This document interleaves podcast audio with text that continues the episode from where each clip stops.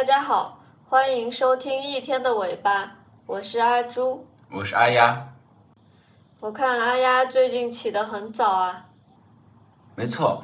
最近呢，我差不多每天都会坚持六点起床，因为啊，之前看了很多早起狂魔，比如说像苹果的现任 CEO 库克，他就是每天四点起床。这么早？是的呀，包括之前的乔帮主乔布斯也是四点钟起床。其实不仅仅是这些大公司的 CEO 啊，我们知道的一些体育明星，比如说像篮球中的科比啊、詹姆斯啊，以及足球中的呃像我们现在熟悉的 C 罗呀，他们其实都起得很早，他们基本上都能在四点到五点钟起床。还有我们熟知的星巴克 CEO Howard，基本上他要要求自己六点之前呢就要坐在办公室了。哦，在你告诉我之前，有些人有所耳闻，但是有一些人的早起事迹我是不知道的。原来这么多厉害的人都有早起的习惯啊？为什么呢？那好，我们今天呢就从以下几个方面去看一看为什么这些嗯成名人士会起得如此之早。那么第一个方面呢，在现代医学中，尤其是在大量的神经脑外科的研究中啊，医生发现啊，在我们尤其是经过了一晚上的休息之后呢，在早起的时候，我们的脑电波呢会由西塔波转向为阿尔法波，在这个阶段中呢，其实是相当于我们在一天的生活中呢最容易记忆或者是最有效率的一个时间。那我在这里不妨再举一个小例子，让我们来更加清晰的去理解一下这个神经外科所说的问题啊。嗯，好呀。就是相当于说，我们每个人是一个空罐子。那么经过了一天的休，一天晚上的休息呢，第二天的时候呢，我们的罐子相对来说比较空。嗯。那么经过你一天的生活，就相当于是你在不断的往这个罐子里塞入不同的物品。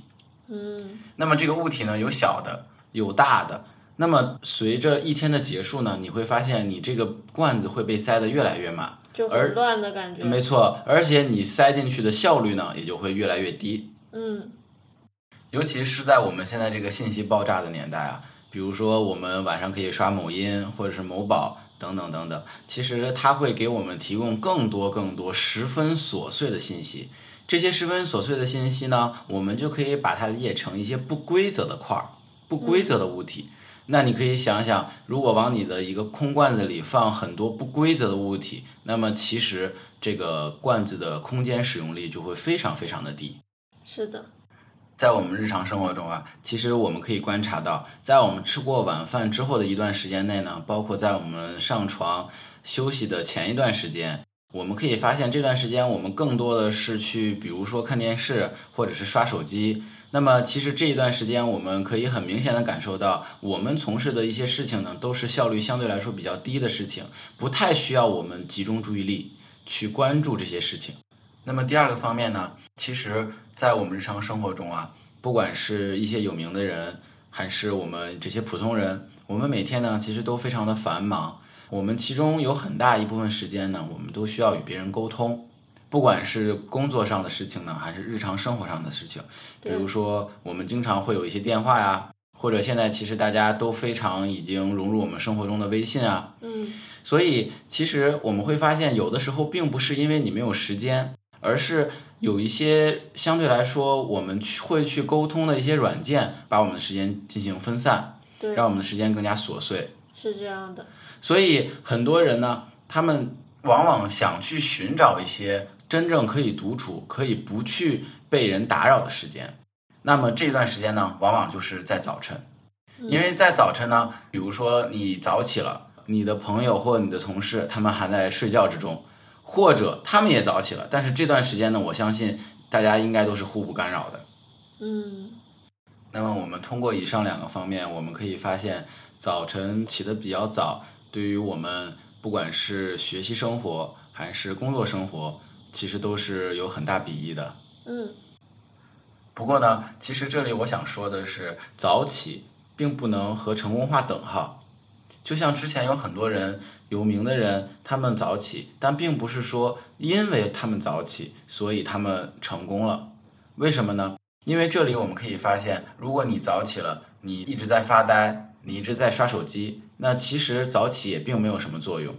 也有可能有时候起得太早，然后整个人感觉很疲劳，还没有睡醒，这样也好像起不到早起的作用啊。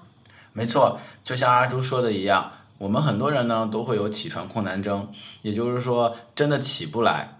那么接下来呢，我们就去看看如何去克服起床困难症，以及起床之后我们具体能干些什么，可以更加帮助我们提高效率。好，在这里啊，阿丫其实可以给大家一些起床之后做什么的一些建议。有了对于起床之后去做什么事情的安排呢，可能也能帮助你呃克服这个起床困难的问题。那么第一件事情，阿丫觉得是急需处理自我相关性较高的问题。这是什么意思呢？对，其实字面意思呢也不是很难理解。首先这里有两个点，第一个点呢就是急需处理，也就是说这件事情呢可能会跟我们的日常生活。工作生活相关，那么需要我们紧急去处理的一些事情。那么第二点呢，就是自我相关性高。这里呢，我不妨给大家举一个例子。这几天呢，阿丫其实呢在做一些视频。那么我做视频需要用到一个 3D 建模软件，就比如说我用的是 Blender，可能有些人会听说过。我做视频之前呢，我就需要。使用 Blender 完成整个 3D 建模，嗯，那么这个事情呢，也就是说，我需要在我做视频之前完成这个任务。做视频呢，可能是我一天中，比如说中午或者下午在做。那么也就是说，我需要或者说我急需去把这个 3D 建模的任务完成，并且呢，这一件事情呢，其实与我的工作也好，与我的生活也好，它的相关性是比较高的。那么这里呢，阿丫其实还想再举一个例子，这个也是与阿丫生活相关的。因为阿朱阿丫呢，有的时候会涉及一些国外的事情，那么我们一般都是用外语进行交流。那么阿丫呢，会有的时候呢，在早晨的时间呢，对语言进行一定的学习，比如说背单词啊，或者是再重新复习一下语法呀。其实这件事情虽然不是特别特别急需的，但是呢，这对于我们的日常生活呢，是有一个非常大的相关性的。这里呢，其实还包括，比如说大家在平时的日常工作中，有些还没有完成的任务，需要去嗯尽快的做出来，或者是第二天有需要交的时间，包括像比如说，如果听众有学生的话，在第二天可能会有一些作业需要交，那也可以使用这一段时间去完成你们所需要的任务。在做什么这个问题上。第二个方面呢，阿丫其实想分享的是，你可以去做一些自己的感兴趣、非常想尝试的事情。这里呢，阿丫就跟大家分享一些阿丫朋友的故事。阿丫有一个朋友呢，他是一个旱鸭子，但是呢，他又非常想要去游泳，也想跟大家一起，比如说在夏天去海边，能够在水中自由的嬉戏，所以呢，他就去报了一节游泳课。这不游不知道啊。一游可就一发不可收拾的爱上了游泳，然后这个旱鸭子呢，在他家有条件的基础下呢，他现在也开始了早起计划。那么他每天大概是六点多起床，之后游泳游一个小时左右，在短短的这一段时间内呢，他不仅学会了游泳，也习惯了早起。并且呢，他跟我说啊，他会有更多的能量，一天都会非常的精神。还有一个朋友，他在日常工作中呢，会需要一些简单编程的小技巧。那么在平时工作中呢，他往往是求助于别人，或者是直接在网上去寻找一些可以直接使用的编程语言。其实呢，他也一直想去学习一些简单的编程技术、编程的理论知识，只不过呢，他在日常的工作中确实没有很多很多的时间。在使用早起计划之后，他就开始使用早起的这段时间去学习一些简单的编程技巧。那么很快的时间，他就可以去解决一些简单的编程问题了。第三个我们可以做的，其实就很有意思了。那么第三个呢，阿丫建议大家去做一些和自己完全不相干的事情，也就是说，在你的生活中完完全全就连你可能一开始都想不到的事情。这个其实呢，在心理学上我们叫做完全跳脱。在很多大公司啊，其实这个完全跳脱心理学呢，已经慢慢的渗入大家的生活工作中。就比如说在谷歌，谷歌要求呢，员工百分之二十的时间需要从事与自己完全不相关的事情。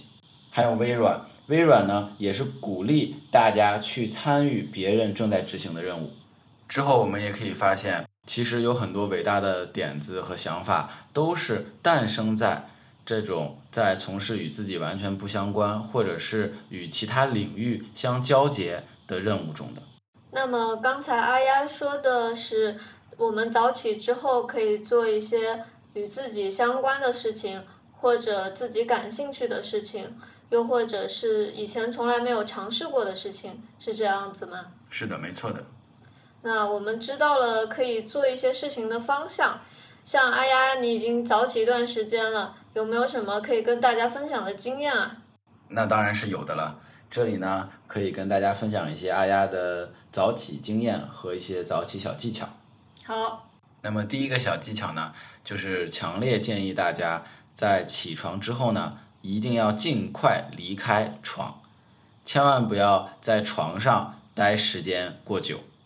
因为往往我们起床在清醒之后呢，会赖床。这一赖床呢，有时候你再一睁眼，可能就一两个小时过去了。所以呢，阿丫建议大家，当你睁眼意识清醒的时候呢，就尽快起来，站起来走出去。那么第二点呢，就是阿丫建议大家起床之后呢，尽快的去摄取比较大量的水分。摄取水分呢。不仅可以帮助我们疏通一下肠道，也可以呢对我们精神清醒起到一定的帮助作用。那么最后一个来自阿丫的小建议呢，就是大家在起床之后，如果条件允许，如果可以的话，可以首先从事一些比较轻微的运动，比如说扩胸啊，或者是简单在屋子里转一转。如果你还恰巧有可以去户外的条件，那么更好的就是在户外去转一转，可以简单晒晒太阳，也不一定晒很久。那么这样呢，可以很快的促进你的血清素的分泌，这样呢，可以更快、更有效的让你清醒。我之前看到过有一种说法是有晨型人和呃夜行人，有的人可能晚上会比较精神，就是像猫头鹰晚上去捕食嘛。然后白天的效率反而没那么高。其实我以前也是这么觉得的，我觉得自己应该是夜行人吧。然后晚上就会熬夜，呃，看看书或者是玩玩手机。然后白天的话比较困，我就会告诉自己，呃，自己可能不适合在白天去工作。但是呢，其实我自从开始骑车，我也在早起。早起之后，我发现一整天的效率都是挺高的。是的，没错的。在我们一开始所说的，就像这个瓶子、这个罐子一样，当你在晚上被塞满了很多琐碎的事情的时候，你的效率呢不一定会很高。我们不如呢去养成一定的习惯，比如说早睡早起。那么在你慢慢慢慢坚持了一段时间后呢，你会发现其实早起呢并没有那么困难。确实是。对的，而我们去珍惜这个早起的这个高效的时间段呢。可以更高效的去学习，去完成一些我们所想去完成的任务。对我现在就感觉自己好像是每天早上经过了一个刷新之后，然后再从崭新的自己去接受一些新东西啊，去做运动，然后整个人都会比较乐观积极。然后早起其实也让我不得不晚上早一点睡觉，因为白天工作了一天之后，我感到很充实，然后晚上也觉得很累。其实躺在床上很快就睡着了，这样大概每天十点半左右就睡着了，然后睡到早上六点和阿丫一起早起起床。那么周六和周日我们是不是有可能能够多睡一下之类的呢？这样的话，我们早起的习惯是会被打破吗？是这样的，阿丫个人建议呢，尽量不要在你所规划的早起任务的时间段内呢去中断这个计划。因为当你中断这个计划的时候呢，其实对你早起的自信呢会有一定的打击。所以阿丫建议周六周日呢也尽量去早起去做自己的事情。不过阿丫这里想重申一点，就是在做这个早起计划的时候呢，我们也不一定去一定要严格或者是非常苛刻的要求自己每天都要早起。如果生活中出现了一些特殊情况，比如说前一天因为工作的一些原因去熬夜了，第二天确实条件不允许我们去早起，也不要去太过于自责。这个早起呢，在大家慢慢慢慢去进行、去实施的过程中呢，你会发现它会像一个习惯一样融入到你的生活中。在坚持了一段时间之后呢，我们就会更加从容、更加自由的去控制这个早起时间了。是的，想要早起的目的也是为了提高我们自己的生活质量。如果是呃，在一个比较乱的阶段，然后为了去早起而感到自己精神压力很大、很痛苦的话，就是严重的得不偿失了。我们不妨循序渐进，然后也不要太苛求自己。我们尝试早起的这个方法的目的，就是为了让我们自己更有自信。呃，结合自己的情况去慢慢来，做一个尝试。如果觉得早起对自己的生活的确有帮助的话，我们也能够随着自己的成就感坚持下来。这就是今天想和大家聊的，感谢大家收听一天的尾巴。我们希望在一天的尾巴上能够一起聊天，轻松思考。